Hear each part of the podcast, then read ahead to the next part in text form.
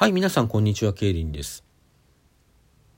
マキムーさんとおっしゃるトーカーさんが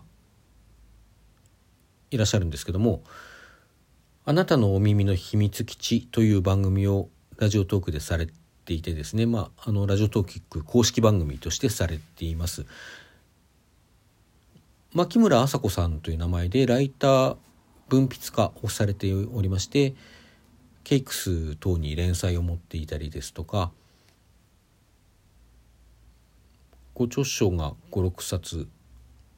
今日も確か新しいあの電子書籍があの今日から配信されてるはずですね。Kindle で今朝通知が来てたので。ですとかまあそういう活動されております。で私は以前からそのケイクスの連載だとか本の方はね2冊くらいしか読めていないんですけどもまあそういうケイクスの連載なんかを読んでですねおっしゃることがとても、あの響くところがあって、まあ、言葉選びもとても好きでですねでツイッターなんかもフォローさせていただいてたんですがそのマキムさんがラジオトークを始めたということを知って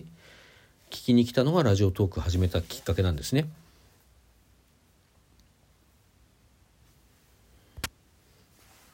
でご自分の番組ではですねあの、まあ、じご自身の考えたことであるとか、まあ、ニュースをきっかけに考えたことであるとかですねあの推しのビジュアル系バンドでありますプラスティックトリーの話をこう愛を込めて語っていたりですとかあるいはこうリスナーさんからの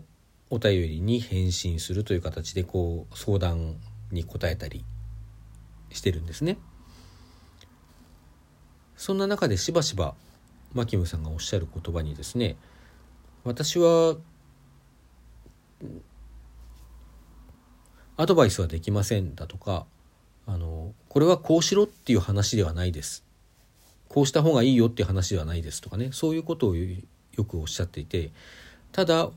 私だったらこうするなっていう話をお伝えすることならできますって言ってそういう話をされることが非常に多いんですね。あとはあのこれ今回直接この配信を撮ろうと思ったきっかけなんですけどもいろんなリスナーさんが増えて生配信等をこう通して交流があってですねその交流の中であの人を囲い込みたくないリスナーさんを囲い込みたくないんですよねっていう話をよくしていてまあその自分の番組しか聞きに来ないだとか聞かないだとかあるいはこうマキムさんのおっしゃることを絶対視してねあのマキムが言ってたから正しいんだっていうようなことを考えるようになっちゃったりあるいはその解釈をめぐってね、まあ、そこまではマキムさんおっしゃってませんでしたけどもそのマキムさんの言葉の解釈をめぐってあのなんかいざこ小座が起きたりとかねそういうようなことが起こってほしくないんだろうなっていう、まあ、そういうことを実際に自分ご自分でもおっしゃってたんですね。まあ、最後のはちょっと私のあの考えすぎかもしれませんけどもそういうお話を聞いていてあのすごくこう人の自由を大切にするというか自分が少なくとも自分が他人の自由を奪う立場になりたくないんだろうなという気がすごくします。おそらく他人同士が自由を奪い合うことについてまあそれでその奪った状態を良しとできる関係であることについてはまあおそらく幾分は批判的ではあるんでしょうけれどもまあそれはそれであのご本人がそれであのうまく楽しくやっていけるならそれでいいんですがというような話もされていたことがあると思います。まあ、ただご自分としては他人の自由を奪いたくないということですよね。そういう話を聞くと私が思い出すものの一つにニーチェのあの哲学者ですね。ドイツの哲学者。19世紀末後半の哲学者ですけどもそのニーチェの主張ザラトゥストラ各語り記の中のこんな言葉があります。こんな言葉を思い出すことがあります。第一部の最後の部分ですね。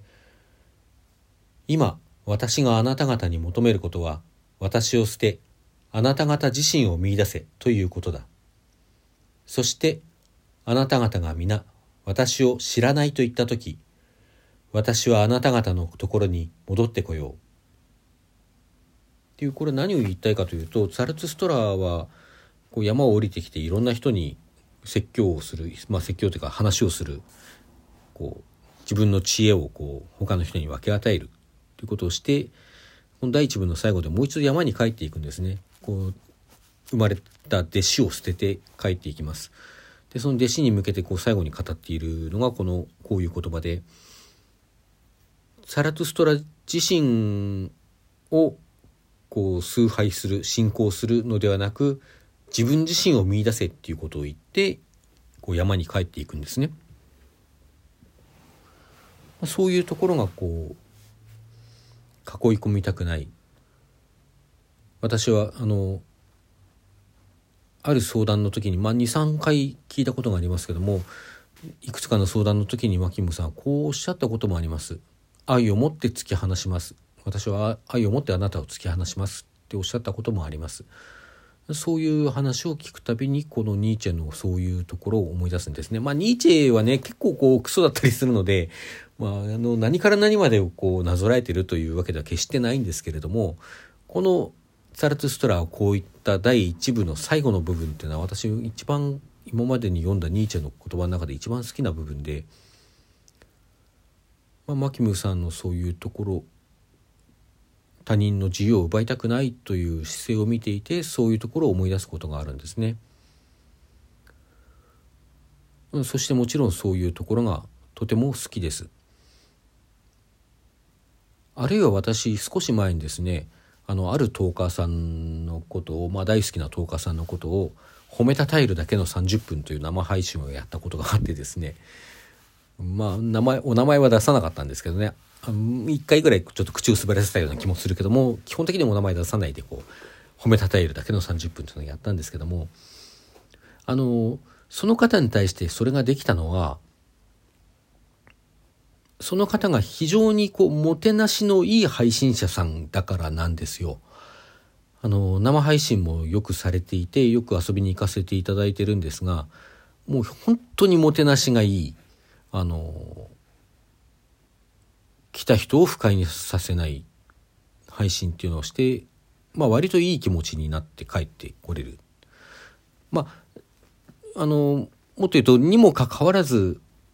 あの、その方もこう非常に他人に何かを押し付けるということをしない方でもあるんですけどね。で一方ですねマキムさんはこれご自身が何度も言ってるんですけどもおっしゃってるんですけどもあのなんでしょうねもっとこうその先ほど言った配信者さんなんかとも違ってあのタレントやアイドルさんとかがですねあの画像付きの生配信まあい、いろいろありますけどね LINE ライブとかあのショールームとかいろいろありますけどもそういうところでこうファンの方が集っていてですねそこに対するコメントに対してこうあの非常に過剰か、まあ、過剰にってことは商売なんですかね過剰にってことはないんですけどももてなしよくですねあの持ち上げてあの持ち上げていくというかそういうようなことはしたくないんですよねっていうことを自分のご自分のこうラジオトーク生配信に関しておっしゃっていてですねでその言葉を裏付けるように実際に絶妙にもてなしが良くないんです。あのというのはあの全部何が何でも全部拾おうとか全部コメントしようだとかあの全てのコメントに「ああすごいですね」なんてことを言うだとかねそういうことは絶対されない方です。だけど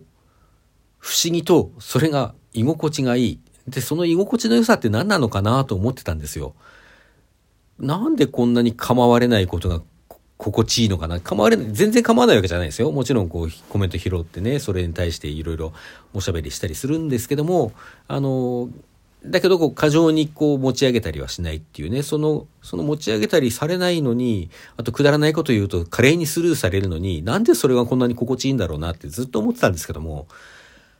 あの今話していてというかそのこれだなと思ったのはやっぱりマキムさんがそれをねこう人の自由を奪いたくないと思ってやってらっしゃるからだろうなってものすごく愛があるんだろうなと思ったんですね。違うかもしれませんよ。私が勝手にそう思ってるだけですよ。うんでもそう思ったんですよ。こうなんか端的に言って教祖になりたくないんだろうなみたいな感じはしていますね。そしてそれが不思議と不思議とってことはないのかな心地よいあのマキムーさんの生配信だとまあ大好きな人なんだけれども過剰にその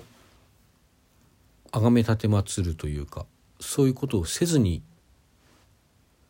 自分自身でいられてなのに心地いいっていうそういう空間にいられるなといつも生配信とかね遊びに行かせていただくたびにそう思っています。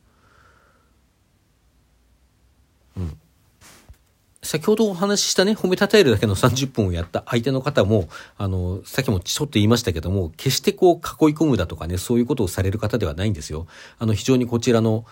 意思というか、あの、それぞれの意思や意図というものを大変尊重される方なので、そこに行った時もやっぱり自分自身でいられます。全くタイプが違うんです。タイプが違うんだけども、結構得られるものは、あの、得られる感覚は割と近いところがあるような気はしますね。で、マキムさんのそういうところがやっぱり好きだし、マキムさんの配信はこれからも楽しみにして聞いていきたいなと思っています。はい。ということで、この配信は以上で締めたいと思います。どうもご清聴ありがとうございました。さようなら。